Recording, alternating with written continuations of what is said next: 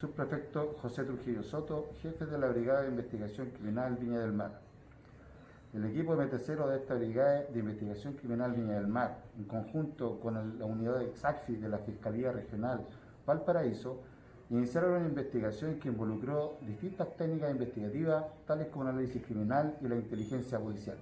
Con esto se logró establecer la existencia de una serie de puntos de venta y de distribución de distintas sustancias ilícitas logrando con la investigación la obtención de nueve órdenes de entrada y registro para poblaciones de la comuna de este Villa del Mar, tales como la población Nueva Aurora y otros domicilios en la, en la comuna de Valparaíso.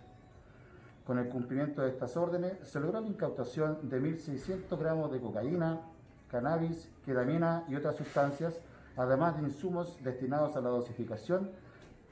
Con esto se logró la detención de nueve ciudadanos que componían esta banda, la cual era liderada por un ciudadano colombiano de 24 años. Los detenidos fueron puestos a disposición de juzgado garantía de Viña del Mar para su respectivo control de detención.